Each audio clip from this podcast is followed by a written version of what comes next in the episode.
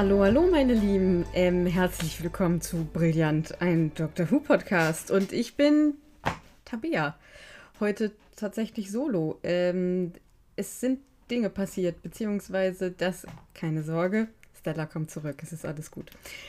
Ähm, die hat im Moment allerdings im Privaten so viel um die Ohren und zu tun, dass sie in den nächsten Wochen einfach keine Zeit hat, Podcast aufzunehmen.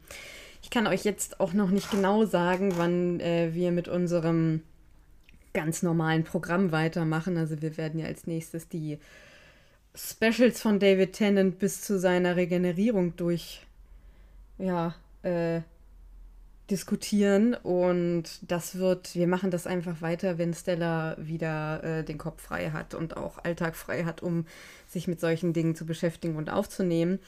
Wir wollten eben nur irgendwas machen, weil uns wichtig ist, dass wir dann doch einen relativ beständigen äh, Content produzieren, also dass ihr euch auch einigermaßen verlassen könnt, dass äh, wenn wir das nicht sagen, hu, jetzt ist eine größere Pause, dass dann auch recht regelmäßig was kommt. Wir hatten uns jetzt erstmal zwei Wochen zwischendurch freigenommen, weil wir da noch dachten, okay, vielleicht ähm, ne, ist das einfach eine kurzfristige Sache mit Stellas äh, Occupation. Ähm, und ich auch relativ viel zu tun hatte in der Zeit, aber haben dann einfach festgestellt, im Moment geht zusammen aufnehmen nicht. Ich wir sagen euch über Instagram auf jeden Fall Bescheid, sobald wir das wieder aufnehmen.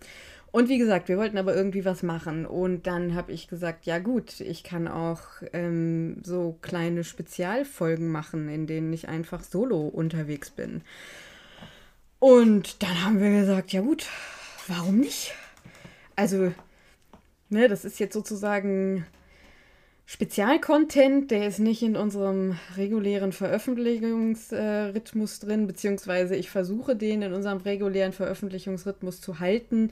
Ähm, aber vielleicht, wenn ich motiviert bin und Lust habe, kommt auch mal ähm, jede Woche eine Folge raus. Je nachdem, wie lange das jetzt noch ist. Gell? Also ich, wenn Stella nächste Woche sagt, du, jetzt ist okay, ich kann wieder aufnehmen, aber das weiß sie eben noch nicht richtig, weil manchmal ist es im Leben so, dass man nicht unbedingt genau weiß, wann man das nächste Mal wieder Zeit und Kopf äh, für sowas hat. Und das ist ja immer noch unsere Freizeit, die wir hier Ne, es ist unser Hobby, unsere Freizeit und deswegen ist das eben in so einem Leben manchmal einfach auch nicht drin und da muss man sich Dinge überlegen, wie man das überbrücken kann, weil wir wollen den Podcast gerne weitermachen und ähm, also das stand nie zur Diskussion.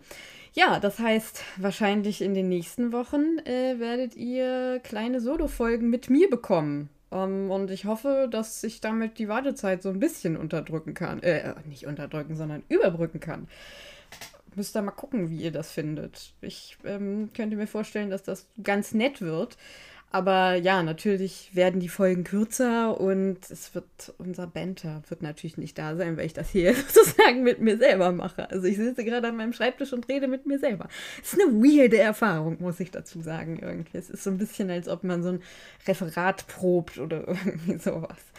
Ähm, ja, und dann habe ich äh, überlegt, was kann ich denn machen? Weil ich hatte erst überlegt, ob ich irgendwie so Motto-Folgen mache, also ob ich mich mit bestimmten, was weiß ich, Diversität äh, oder Companions, also ob man so macht, okay, ich widme mich heute dieser Woche dem Thema Companions ähm, oder so. Aber irgendwie habe ich gedacht, das machen wir in unserem regulären Podcast schon auch. Und irgendwie möchte ich an Modern Who ohne Stella nicht so richtig mit dran, weil, nicht weil ich mich nicht das traue, aber das ist auch irgendwie so unser Ding. Also der Podcast ist ja unser Ne, unser, unser gemeinsames äh, Projekt, das haben wir zusammen angefangen und deswegen würde ich jetzt, äh, wollte ich da nicht so dran. Und dann habe ich gedacht, naja gut, ähm, wir reden ja in der Regel nicht über Klassiku, außer wenn wir uns dann sehr mit irgendwelchen äh, nicht so ganz korrekten Fakten aus dem Fenster lehnen.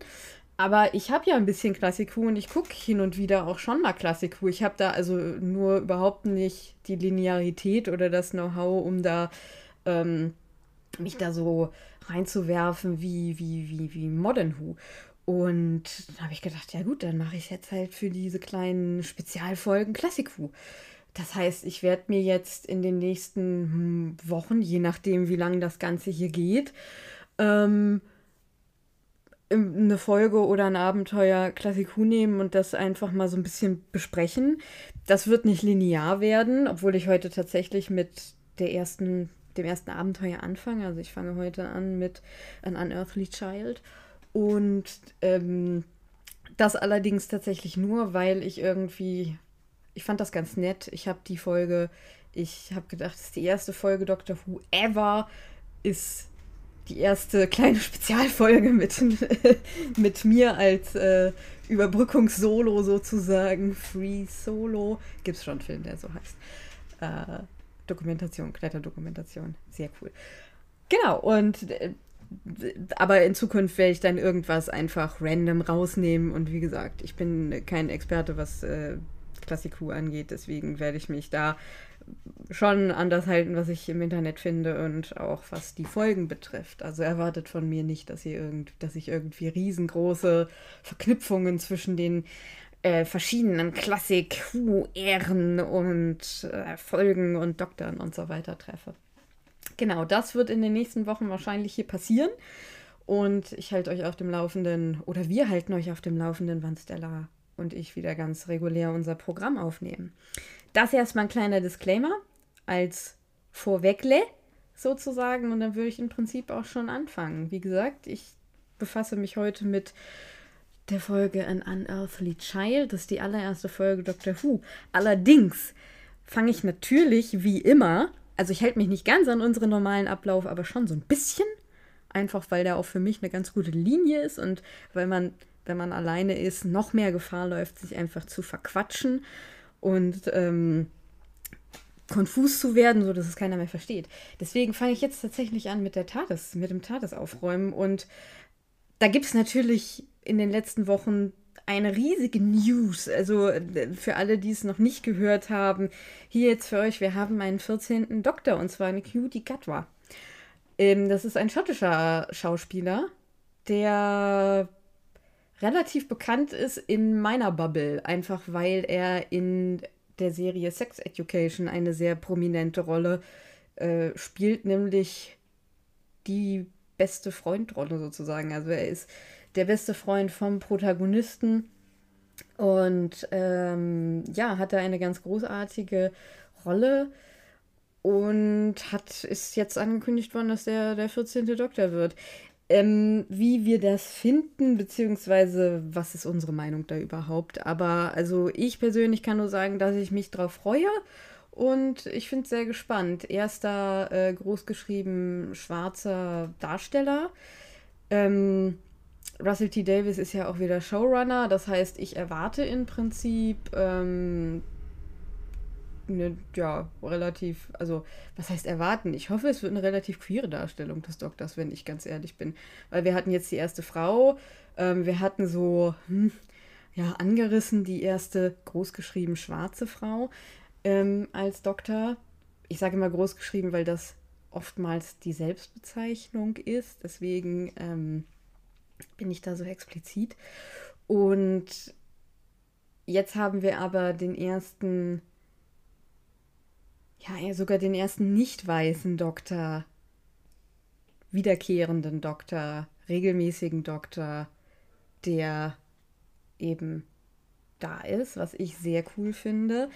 Ich habe kurz überlegt, wie ich es finde, dass es keine Frau geworden ist. Nagt so ein bisschen an mir, weil ich denke, schade, dann ist es jetzt erstmal so ein One-Off. Auf der anderen Seite haben wir eben das Ding, dass wir jetzt den ersten nicht weißen Doktor haben, was mich total freut.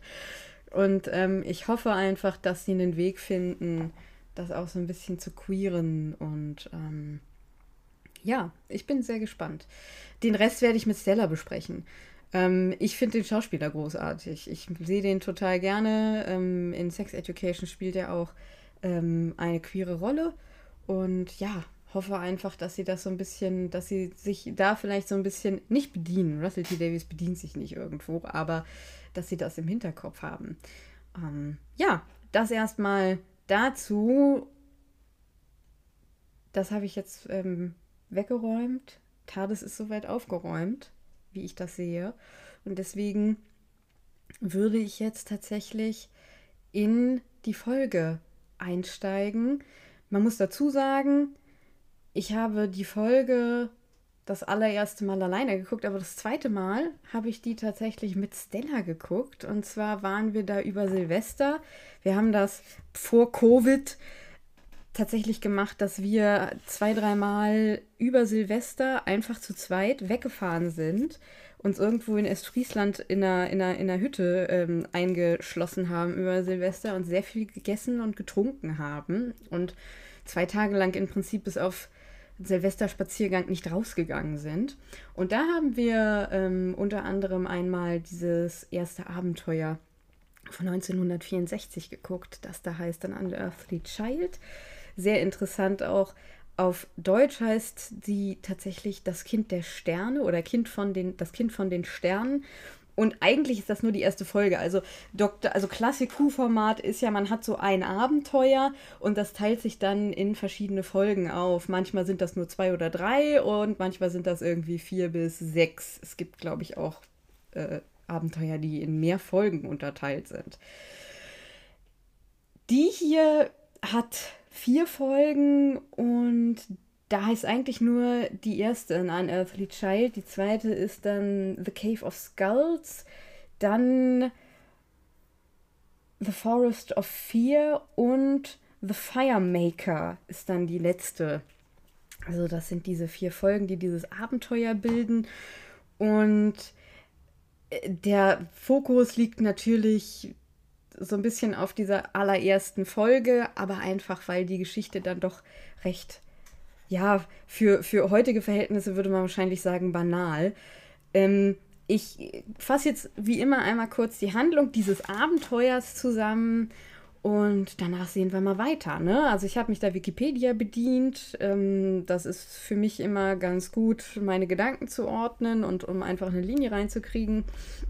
So, die erste Episode beginnt auf einem Schrottplatz im damals gegenwärtigen London und stellt die vier Hauptcharaktere des ersten Produktionsjahres der Serie vor: den Doktor, seine Enkelin Susan sowie Ian Chesterton und Barbara Wright, Susans Lehrer an der Cold Hill Schule, die sich Sorgen um ihre Schülerin machen, die aus, äh, also die einfach über ein ungewöhnlich hohes Maß an Wissen über die Geschichte der Welt verfügt.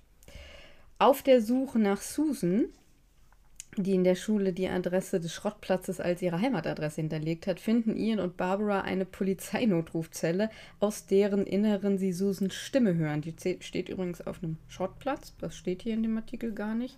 Das ist besonders schön.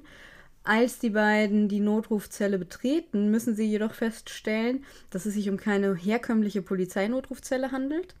Sie ist im Inneren wesentlich größer und mit jeder Menge wissenschaftlichem und futuristischen aussehenden Gerätschaften ausgestattet. Susan lebt dort zusammen mit ihrem Großvater, dem mysteriösen Doktor, der keine weiteren Details zu seiner Person bekannt gibt. Er ist ein griesgrämiger, feindseliger und misstrauischer alter Mann, der auf die Lehrer ähm, einen sehr flüchtigen Eindruck macht. Aus Angst, Ian und Barbara könnten das Geheimnis der Polizeinotrufzelle, bekannt als TARDIS, öffentlich machen und dadurch sein Leben und das seiner Enkeltochter in London aufs Spiel setzen, reist der Doktor mit den drei Begleitern zurück in die Steinzeit. Mit der Beginn der zweiten Episode verlagert sich der, Stein, äh, der Standort der Handlung in die Steinzeit, wo er auch bis zum Ende des sogenannten Serials bleibt. Also man kann eigentlich jede Folge von Classic Who so als eigene kleine Miniserie ähm, bezeichnen, ist mir gerade eingefallen. In der Steinzeit treffen die vier Zeitreisenden auf den Stamm der Gum, eine Gruppe von Höhlenmenschen, die die vier in einer Höhle gefangen nehmen. Nach mehreren fehlgeschlagenen Fluchtversuchen kann Ian mit Hilfe seines Wissens als Geschichtslehrer Feuer entzünden. Damit erringt er den Respekt und die Furcht des Stammes und die kleine Gruppe kann die Höhle verlassen. Zurück in der TARDIS setzt der Doktor Kurs ins London der damaligen Gegenwart. Doch bereits in der nächsten Folge erfährt man, dass es die Gruppe stattdessen auf einen unbekannten außerirdischen Planeten verschlägt. So, das erstmal die Zusammenfassung. Die Handlung, die in der Steinzeit passiert, ist tatsächlich recht ja, ich will, ich will jetzt nicht sagen nebensächlich, weil es ist ja über irgendwie drei Folgen dieses Serials großer Bestandteil der Handlung, aber sie ist, finde ich, tatsächlich ähm, nicht gut gemacht. Aber es ist halt auch von 1964, ja, also schwarz-weiß. Ähm, und ja, für mich geht es allerdings tatsächlich schwerpunktmäßig um was anderes. Also ich werde jetzt hier in dieser Folge in erster Linie erstmal über die Produktion ein bisschen äh, reden, weil ich das tatsächlich sehr interessant finde. Und ähm, auch über eben erstmal diese vier Figuren, die wir treffen und die ja über die nächsten Jahre ähm, die äh, Figuren werden, äh, die in jeder Folge praktisch da sind. Gut, ja, also Companions wechselten auch damals schon lange, aber gerade der Doktor und, äh, oder also Companions wechselten auch damals schon recht, recht stramm durch, aber immerhin der Doktor und auch Susan bleiben ja für eine Zeit. So.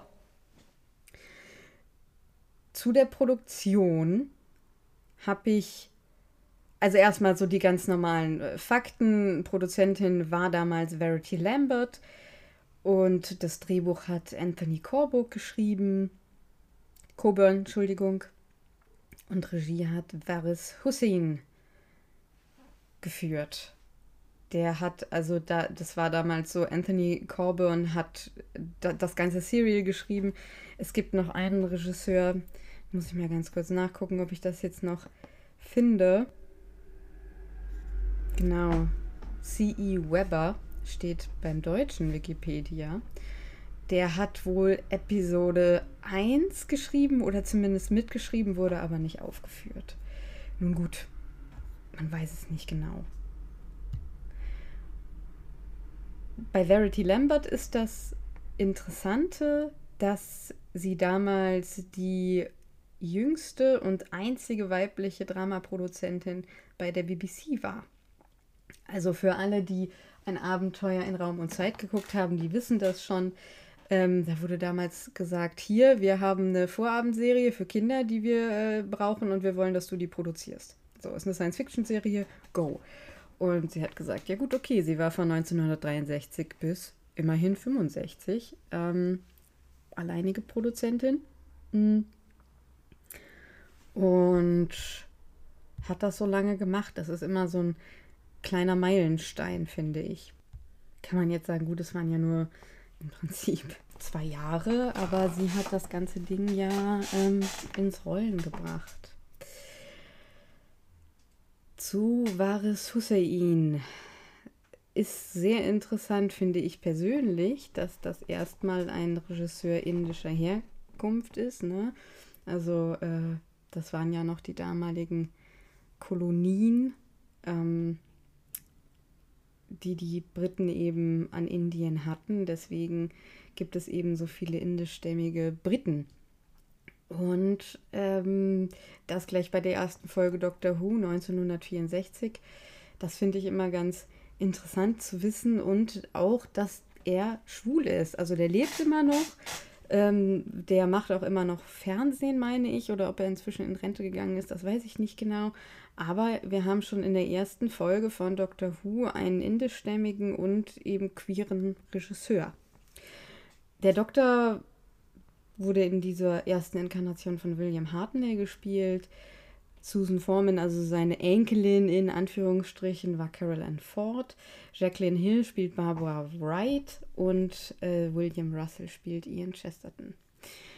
Dann haben wir unsere bekannte Intro-Musik, ja, also die auch heute noch Bestandteil des Doctor Who-Intros ist, die natürlich inzwischen oft neu interpretiert und leicht verändert wurde, die aber so in den Grundzügen äh, immer noch steht. Ich bin jetzt kein Musikwissenschaftler, deswegen weiß ich nicht, wie ich das ausdrücken soll. Aber ähm, die wurde komponiert, wurde die von Ron Grainer. Und ähm, umgesetzt hat die aber tatsächlich Delia Derbyshire. Und da kann ich jetzt auch mal kurz ein kleines Zitat aus dem Wikipedia-Artikel vorlesen zu ihr. Die Musik zu Doctor Who entstand 1963. Derbyshire setzte die Komposition von Ron Grainer ähm, in die Praxis um und benutzte dazu einzelne Oszillatoren, die auf Tonband aufgenommen und dann manuell geloopt und mit einfachen Techniken wie Rückwärtsspielen verfremdet wurden. Eine Entscheidung der BBC, die Mitarbeiter des Workshops in der Anonymität zu belassen, verhinderte ihre Erwähnung als Co-Komponistin, obwohl der vom Resultat begeisterte Grainer sich darum bemüht hatte. Das heißt, er hat es geschrieben, ähm, sie hat es umgesetzt. Also sie war, äh, hat sich in erster Linie mit elektronischer Musik auseinandergesetzt. Sie hat Musik und, was hat sie denn? Ich, ähm, ich glaube Physik oder Chemie studiert, Mathematik. Musik und Mathematik am Girton College in Cambridge hat sie studiert. Und dann hat sie sich eben mit elektronischer Musik auseinandergesetzt. Mhm. Und deswegen, also die Frau ist der Grund, warum wir heute äh, unsere äh, Doctor Who-Melodie so haben, wie wir sie haben. Und scheinbar hielt man das damals nicht für notwendig, das zu äh, kreditieren, obwohl Grainer ja scheinbar das wollte. Ähm, aber es hat am Ende nicht geklappt. Und was ich sehr schön finde, ich meine, ein Abenteuer in Zeit und Raum oder in Raum und Zeit ist ihr gewidmet. Also ich finde es jetzt gerade nicht, aber ähm, ich meine, das könnt ihr ja selber nochmal nachgucken, wenn ihr die DVD oder die Blu-ray habt. Ähm, und der Film befasst sich übrigens genau damit. Also der befasst sich um diese Produktion der Serie und äh, das Film der Zeit des ersten Doktors und so weiter und so fort. Ähm, genau, und das wären jetzt tatsächlich erstmal die Produktionsfakten. Äh, was uns zu der Folge an sich bringt. Und ich kann schon sagen, die Folge, also es ist schon ein wilder Ritt. Man muss das einfach mal so sagen. Also wir fangen an auf so einem shady Schrottplatz. Ja, man sieht nur so einen Poli Polizeimenschen von damals, auch so noch mit dieser Uniform äh, und den höheren Hüten, über so ein, ja, über so eine Schrottplatzkulisse ähm, schleichen. Und das ist der Establishing Shot, ja. Also da steht diese Police Box im Hintergrund, von der wir heute wissen, dass die entscheidend ist. Das wussten die Leute ja damals aber noch nicht. Und ähm, gut, dieser ganze Steinzeit-Geschichtsplot, ähm, den finde ich persönlich recht peinlich. Ähm, weil das schon sehr klischeemäßig dargestellt ist. Ne? Also den Steinzeitmenschen geht es irgendwie darum, oh, sie wollen Feuer machen und der, der Feuer machen kann, der ist dann der der Anführer. Und dann geht es die ganze Zeit hin und her, wer jetzt irgendwie von den beiden Obermuftis da der äh, ist, der nun Feuer machen kann. Und ich glaube, der Doktor und, und, und Barbara, Ian und Susan werden, ich glaube, dreimal gefangen und wieder eingesperrt oder mindestens zweimal. Und es ist irgendwie ein sehr zähes Hin und Her. Und das Ganze ist total klischeebelastet, natürlich, was Männer- und Frauenrollen angeht. Aber wir sind ja auch in der Steinzeit, bla bla bla. Ähm, aber daran sieht man ganz schön, dass Doctor Who natürlich am Anfang wirklich Science Fiction war. Das heißt, es war irgendwie noch mit einem gewissen, also man hatte damals noch so einen gewissen Lehranspruch für die Kinder, die das geguckt haben, weil sie haben es für Kinder gemacht. Das war damals noch keine, ich würde Doctor Who heute eine Familienserie nennen und gerade im Fandom sind, glaube ich, in erster Linie Teenager bis Erwachsene zu finden. Ist meine Einschätzung äh, kann ich ganz gut sehen an unseren HörerInnen und äh, ich höre ja auch andere Podcasts und wenn man so in Community, auf Community-Seiten und so guckt, ja. Ähm, gucken wir mal, wie das jetzt mit unserem äh, 14. Doktor wird, weil der bringt ja vielleicht äh, von Sex Education äh, auch neues, junges Publikum mit. Vielleicht, man weiß es nicht. Ja, ähm, auf jeden Fall äh, sind wir da, also das geht hin und her und das ist für mich persönlich nicht weiter bemerkenswert. Ne? Und ich kann ja immer nur sagen, dass das, was ich hier jetzt gerade mache, meine persönliche Ansicht und meine subjektive Ansicht über die Folge bzw. über das Serial ist. Deswegen finde ich das recht nervig und peinlich. Deswegen ist die erste Folge für mich tatsächlich die beste von den Vieren. Und dann, ja, okay, gut, den Rest habe ich jetzt auch nochmal geguckt, weil ich wollte euch ja hier the whole picture bringen. Wir stellen tatsächlich auch in dieser ersten äh, Folge, beziehungsweise nein, in der zweiten stellen wir fest, dass der Chameleon Circuit äh, nicht funktioniert. Das war dem Doktor wohl bis dato nicht bekannt, weil er in der zweiten Folge aus der TARDIS rausstolpert, sich umguckt und sagt, oh, es ist immer noch eine Policebox. Warum, warum, warum passt es sich nicht seiner Umgebung an? Das heißt, das passiert da wohl scheinbar zum ersten Mal. Oder er hat es bis dato nicht gecheckt. Kann natürlich auch sein, dass das einfach so ein Drini ist, ne? Also so ein Doktor, der gar keinen Bock auf draußen hat und deswegen nur drinnen bleibt. Ja, äh, die erste Folge, wir fangen halt in dieser Schule an, da gibt es ein paar nette Szenen mit Ian und Barbara, was mich auch schon zu den Figuren bringt, weil ich finde, über die Story an sich kann man jetzt gar nicht so viel Außergewöhnliches sagen. Ähm, das ist alles sehr figurenbasiert, was ich jetzt besprechen werde. Ähm, als erstes fällt natürlich auf, also wir steigen tatsächlich mit den Companions ein. Das ist selten so bei Doctor Who, finde ich persönlich. Zumindest, nein, Augenblick, lasst mich das ähm, berichtigen. Das ist bei Modern Who oftmals nicht so. Da ist der Doktor ganz oft der Ankerpunkt und ich habe das schon öfter gehört. Aber wenn man es dann selber feststellt, ist es was anderes, dass Classic Who noch sehr viel Companion ähm, ja orientierter ist.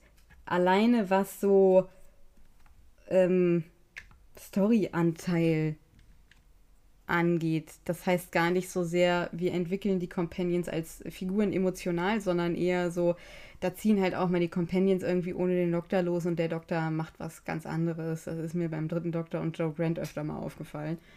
Ähm, ja, das ist beim vierten Doktor, von dem, was ich bis jetzt gesehen habe, ist der so für mich derjenige, der am meisten mit seinen Companions zusammenhängt, aber ich glaube, der hat lass mich jetzt nicht Falsches sagen, die Sachen, die ich gesehen habe, da hat er immer nur einen Companion. Deswegen haben die zwei eben immer was zusammen gemacht. Aber da ist es jetzt so, dass wir mit Ian und Barbara an der Schule einsteigen. Und ähm, die machen sich eben Sorgen um ihre Schülerin Susan Foreman. Und ähm, Ian und Barbara gehen dann ermitteln. Also Ermittlungsduo, Ian ähm, und, und, und Barbara fahren also dann zu diesem, zu diesem Friedhof. Äh, Friedhof? Mhm, ja. Also zu diesem Schrottplatz und ähm, wollen eben eigentlich nur mal nachgucken, was mit ihrer Schülerin so los ist. Und die hat eben nur diese Schrottplatzadresse angegeben. Und naja, kann man die beiden ja auch irgendwie verstehen, dass sie da mal nachhaken wollen. Das ist ja schon ziemlich auffällig. Angeblich wohnt sie mit ihrem Großvater zusammen, der aber irgendwie auch nur in Klammern äh, arbeitsloser Doktor ist oder so. Ähm, und so ein bisschen kauzig scheinbar und auf einem Schrottplatz wohnt. Und die interessantere für mich von den beiden ist natürlich Barbara, weil Barbara ist eine meiner Lieblings-Classic-Companions. Ähm, also ich habe schon ein paar Folgen mit Barbara gesehen und die ist ganz großartig. In dieser Folge ist das allerdings noch ein zweischneidiges Schwert. Also wir lernen die am Anfang kennen und ich finde, die ist für die 60er Jahre sehr, wie man es nennt, emanzipiert. Sie arbeitet ja selber offensichtlich. Sie ist. Was ist sie denn nochmal? Ist sie nicht sogar Mathematiklehrerin? Nee, er ist Physiker und sie ist irgendwie Geschichtslehrerin. Ich weiß es nicht genau, ich habe es mir nicht gemerkt. Auf jeden Fall ist sie Lehrerin ähm, und lässt sich auch von ihr nicht viel erzählen. Ähm, also diese Szene, wo die beiden über Susan reden, da, also sie ist jetzt nicht, also es ist sowieso, es ist eine Kinderserie. Das Ganze ist jetzt nicht so gezeichnet, als dass sich da irgendwer mit irgendwem äh, übertrumpfen muss. Das ist wahrscheinlich mit ähm, nicht so viel ähm, ja, äh, Feminismus im Hintergrund geschrieben, aber ähm, trotzdem finde ich, dass das am Anfang alles ziemlich ziemlich, ziemlich stark von Barbara aus ist. Ähm, die ist auch diejenige, die ein bisschen mehr an das Übernatürliche glaubt, scheinbar. Wir haben diese Szene, wo die alle in der Tade stehen und der Doktor sie praktisch gekidnappt hat. Ähm, und Ian glaubt das alles nicht und Barbara ist eben so, dass sie sagt, hm, lass mal gucken. Ne, die ist neugierig, Mm. Ja, und ähm, ist, ist ganz großartig. Und dann kippt das irgendwie so auf, als sie das erste Mal ausbrechen aus der Höhle und dann in den Wald fliegen, da kriegt die auf einmal einen Tobsuchtsanfall. Also da kriegt die dann auf einmal, also sie hatte vorher in der Höhle schon Angst, aber eher so, wie man, wie halt Figuren Angst haben. So hat das gesagt und okay, gut. Und da kriegt sie dann wirklich man sagt es heute nicht mehr gerne. Ich sage das Wort auch nicht gerne, weil das so negativ konnotiert ist, aber einen hysterischen Anfall. Also sie sehen dann da irgendwas im Busch und, und, und sie fängt an zu schreien ähm, und kriegt sich im Prinzip fast nicht mehr ein. Und dann muss Ian sie tatsächlich irgendwie ähm, hin und her buxieren. Das nenne ich auch sehr ähm, liebevoll Barbaras Damsel in Distress Moment. Also, das gibt es durchaus auch und sie fängt sich so halb. Also, ähm, es geht dann darum, dass einer der Neandertaler verwundet ist und sie ist diejenige mit dem medizinischen Know-how. Sie versorgt die Wunde. Sie ist diejenige, die offensichtlich irgendwie ähm, Erste-Hilfe-Kenntnisse hat. Ähm, was auch immer. Hat da keine Angst vor. Und dann in der letzten Folge, als die ähm, zur TARDIS ähm, ja, äh, laufen, knickt sie einfach um und fällt hin und hat wieder so einen hysterischen, also muss wieder aufgehoben werden und ach Gott, ist alles furchtbar, furchtbar dramatisch. Also ähm, wir, wir, wir schwanken so zwischen absoluter Klischee-Weiblichkeit ähm, der, der, der klassischen Hollywood-Zeit und ähm, also für 60er Jahre Fernsehen schon recht äh, emanzipiert und so weiter und so fort. Mm. Ja, äh, aber in erster Linie mag ich die sehr, sehr gerne. Ist schon ein bisschen weird, dass ich jetzt hier die ganze Zeit mit mir selbst rede. Also wenn man so null Rück, Rück, Rückmeldung beziehungsweise ähm, Zuspruch hat, ähm, ist schon ein bisschen weird, aber funktioniert, um ehrlich zu sein, besser als ich gedacht habe. genau. Ähm, nur so als kurzer Check-in, damit auch ihr unbedingt wisst, wie es mir dabei geht. Ähm, das ist ja auch wichtig, ne? Also, wir sind ja hier ein komplett offener Podcast. Die zweite weibliche Hauptfigur, also Susan, ist ein bisschen problematischer für mich. Also, das Problem ist, dass Carol, Carolyn Ford, die soll, also ich weiß gar nicht, wie alt Susan sein soll. Vielleicht irgendwie dass sie sind in der Schule 15 oder so, die wirkt halt ganz klar eher wie 18, 20 irgendwie so und spielt aber das, das, den Charakter einer damals 15-Jährigen. Und ähm, problematisch, warum sich Ian und, und, und Barbara auch in erster Linie Sorgen machen, ähm, ist ja, dass sie im Prinzip für, eine, für ein Kind in ihrem Alter und in den 60er Jahren und ein Mädchen in Klammern, ne, also die Geschlechter werden ja auch alle von der Serie ganz klar äh, klassifiziert. Ne? Deswegen rede ich hier jetzt ganz klar von normativer Weiblichkeit, Männlichkeit und so weiter und so fort. Ähm, also sie soll, sie wird dargestellt als Mädchen der 60er Jahre und soll ja aber eigentlich ein Alien, ein Time Lord äh, spielen, der sehr, sehr viel älter ist und natürlich unfassbar bereist und ganz, ganz viel weiß. Ähm, was sich dann eben äußert, dass sie irgendwie äh, Geschichtsereignisse äh, erzählt, die noch gar nicht stattgefunden haben oder chemische Experimente machen möchte, die noch gar nicht erforscht sind und so weiter und so fort im Unterricht. Ähm, und auf der anderen Seite ist sie dann aber sehr emotional und Susan ist der hysterischere, also die hysterischere Figur von, von beiden. Ähm, also wir haben mit ihr sehr oft Momente, wo sie sehr emotional und, und, und ungeplant ist. Und ähm, also das Emotionale, warum ich darauf so rumreite, ist, dass Frauen gerade in Film und Fernsehen, aber natürlich auch in Buch, im Prinzip in populärer Kultur, immer als das Emotionale, das Überbordene, ähm, das Hysterische in Anführungsstrichen, das ist wirklich kein schönes Wort, das ist ein historisch negativ konnotierter Begriff, ähm, dargestellt werden. Ja, deswegen reite ich darauf so rum. Und das wird sie eben hier auch. Ich meine, ja, sie ist eigentlich eine sehr starke Rolle. Sie hat auch ihre starken Momente. Sie löst zwischendurch auch mal Probleme. Das war mein Handy, Entschuldigung. Und auf der anderen Seite ist sie aber ganz klar die ähm, in Klammern schwächere Frauenfigur für mich. Ja, womit wir im Prinzip zu den beiden männlichen Figuren kommen, weil auch der Doktor ist damals noch ganz klar männlich äh, geschrieben, konnotiert und äh, dargestellt. Und zwar ist er ein alter Mann. Also, wenn er ist Susans Großvater, als wir ihn das erste Mal sehen, ist er super unfreundlich ähm, und sehr hart und nicht einsichtig, ähm, unfreundlich. Er kreuzt da auf dem Schrottplatz auf. Also wir das erste Mal sehen wir ihn, äh, beziehungsweise hören wir ihn, er hustet, Ian und Barbara stehen da an der TARDIS und wir hören einfach nur einen alten Mann husten. Und dann kommt eben William Hartnell ins Bild und hat auch so einen Mantel, einen Schal und so eine Mütze oder also so einen Hut auf. Ich weiß jetzt gerade nicht, wie man die bezeichnet, diese Hüte. Und äh, ja, ist also wirklich ganz klar ein alter Mann. Er war auch so geschrieben, er sollte auch wirklich eher so der äh, ältere Wissenschaftler sein.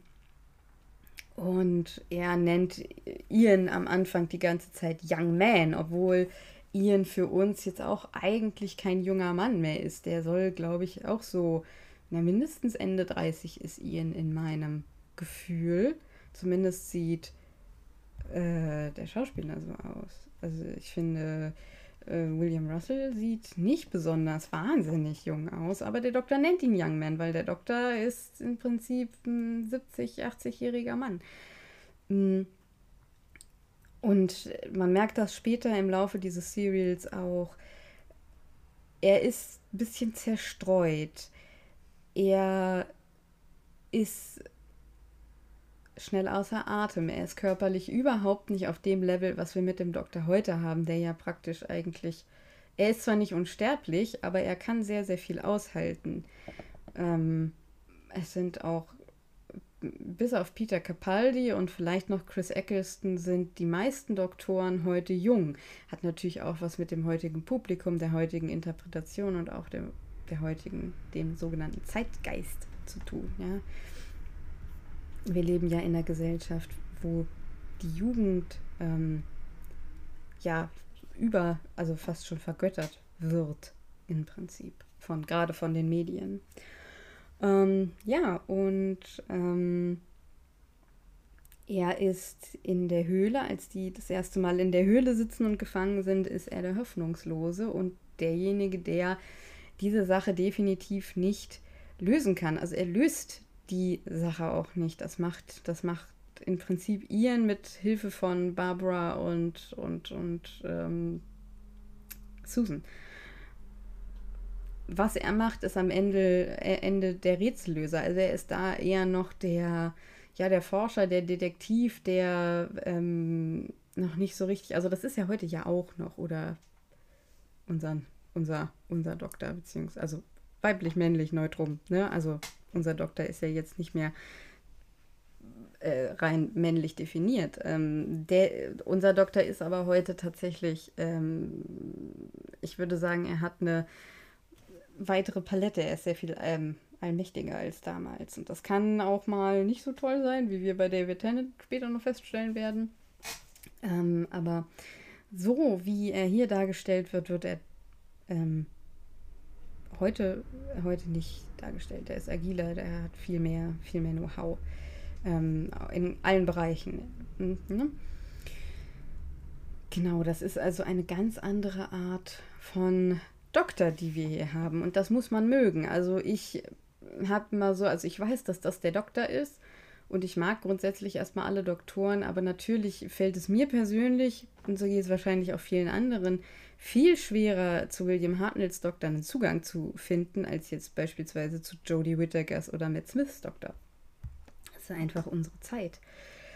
Ähm, Genau, also auch die Unfreundlichkeit. Ich glaube, der Doktor soll am Anfang nicht, also kein, kein Sympathieträger sein. ich glaube, Susan soll so ein bisschen Sympathieträger sein. Ich habe auch ganz stark den Verdacht, am Anfang ist es noch sehr Susans Geschichte, die erzählt werden soll. Was uns eigentlich nur noch Ian lässt. Und Ian ist tatsächlich so für mich der unauffälligste, beziehungsweise also gar nicht so sehr positiv, sondern eher so der, die, die flachste Figur, weil Ian so der ruhige, selbstbewusste Mann ist, der Beschützer der Gruppe. Ähm, ja, dem, das ist, das ist für mich dann eher so, das habe ich schon ganz, ganz, ganz oft gesehen, die anderen Sachen auch abgemindert und nicht in der Kombination, aber ähm, Ian ist halt so der Good Guy, den man noch brauchte. Ne? Also er hat so ein paar Eigenschaften. Er ist misstrauisch, was ja aber auch eigentlich. Ich meine, ich wäre auch misstrauisch, wenn mich ein alter Mann in eine Policebox sperren würde und mir sagen würde, wir reisen jetzt in der Zeit. Ja, klar, Buddy. Machen wir mal. Hm? Ähm, also ich glaube, ich wäre ziemlich misstrauisch. Ähm, natürlich kümmert er sich um Barbara. Natürlich ist er irgendwie am Ende derjenige, der Feuer macht. Er gibt zwar diese diese, diese Position des Gruppenführers äh, an den Doktor ab. Ähm, weil, aber man hat so das Gefühl, er macht das, weil der Doktor so der älteste Mann im Raum ist. Ist er ja auch. Aber ne, er ist derjenige, der Feuer macht. Ähm, Ian ist jetzt nicht besonders negativ und nicht besonders positiv für mich. Ich nehme Ian, Ian und Barbara zusammen, sind, ähm, sind super und sind laut äh, Archive of Our Own ähm, auch absolut verheiratet. ich glaube nicht nur laut Archive of Our Own. Ähm, aber ja, also über den habe ich jetzt einfach nicht so viel zu sagen. Und äh, insgesamt muss ich sagen, dass es für eine erste Folge einer Serie, die nicht sehr viel Budget gekriegt hat, also Lambert ist bei der, bei den ersten Folgen, die sie gedreht, auch, äh, gedreht hat, auch übers Budget drüber gegangen. Mhm und äh, hat trotzdem, also solche Kisten wie äh, es gab irgendwie nicht genug Material zum Setbau und dann ist das ein, also dann ist der eine Teil der TARDIS nur eine Decke. Ähm, oder sowas. Ne? Also wer sich dafür ähm, noch weiter interessiert, der kann sich wirklich ein Abenteuer in Raum und Zeit nochmal angucken für diejenigen, die es noch nicht gesehen haben das ist wirklich ein großartiger Film, der auch ähm, ziemlich viel. Natürlich ist es auch, also es ist natürlich Fantasie und es ist ein Film, es ist äh, keine Dokumentation, aber vieles davon ist nach wahren Begebenheiten. Pardon, und somit äh, ziemlich informativ. Und auch einfach ein schöner Film. Also den kann man auch einfach, wenn man mal einen schönen Film gucken will, kann man den gucken. Ich würde meine kleine erste Solo-Folge, diese Spezialfolge an dieser Stelle tatsächlich jetzt beenden. Ähm, das hier wird, wenn dieses, also je nachdem, wie lange Stella noch occupied ist, wird das vielleicht auch manchmal ein Format sein, was mit einer gewissen Spontanität einhergeht, ähm, wo ich nicht immer alle Informationen komplett verifizieren kann, aber ich vertraue euch als ja, äh, schlauen ZuhörerInnen auch einfach, dass ihr im Zweifel da nochmal für euch selber Infos verifizieren könnt und auch wisst, wo ich, ne, wo ich herkomme und was meine, was meine Ressourcen sind. Ähm, abschließen, also ihr kriegt trotzdem äh, meine, meine sehr geliebte Kategorie, äh, was wir sonst noch so genießen, kriegt ihr trotzdem mit, weil wie gesagt, ich liebe diese Kategorie. Das heißt, äh, ausnahmsweise auch in diesem Spezial, was genieße ich sonst so? Ich wollte euch eine Serie empfehlen und zwar The Wilds. Ich bin mir unsicher, ob, ihr, ob ich die schon mal ähm, empfohlen habe. Wenn ich die schon mal empfohlen habe, dann tut mir das leid. Aber jetzt einfach im Zweifel nochmal. The Wilds, die läuft auf Amazon Prime. Ähm, da ist jetzt gerade die zweite Staffel rausgekommen. Deswegen komme ich da drauf. Die ist von Sarah Striker ähm, produziert und äh, ja, erdacht worden. Und ähm, es geht um eine Gruppe Teenager, Mädchen, die auf einer äh, einsamen Insel ähm, nach einem Flugzeugunglück äh, stranden und ja, man weiß nicht so ganz genau, was dann da mit denen passiert. Der Fokus liegt auf den Mädchen, ähm, aber man kriegt auch mit, dass das äh, im Grunde genommen alles nicht so koscher ist und dass da wahrscheinlich äh, jemand seine Hände mit im Spiel hatte und äh, es ist eine Mystery-Serie. Ähm, zu viel will ich aber jetzt gar nicht verraten, weil das sonst einfach den Guckspaß äh, wegmachen würde. Es gibt wie immer auch äh, queere Figuren. Bei meinen Empfehlungen ist das ja oftmals so, es denn ich sage explizit, ist nicht so.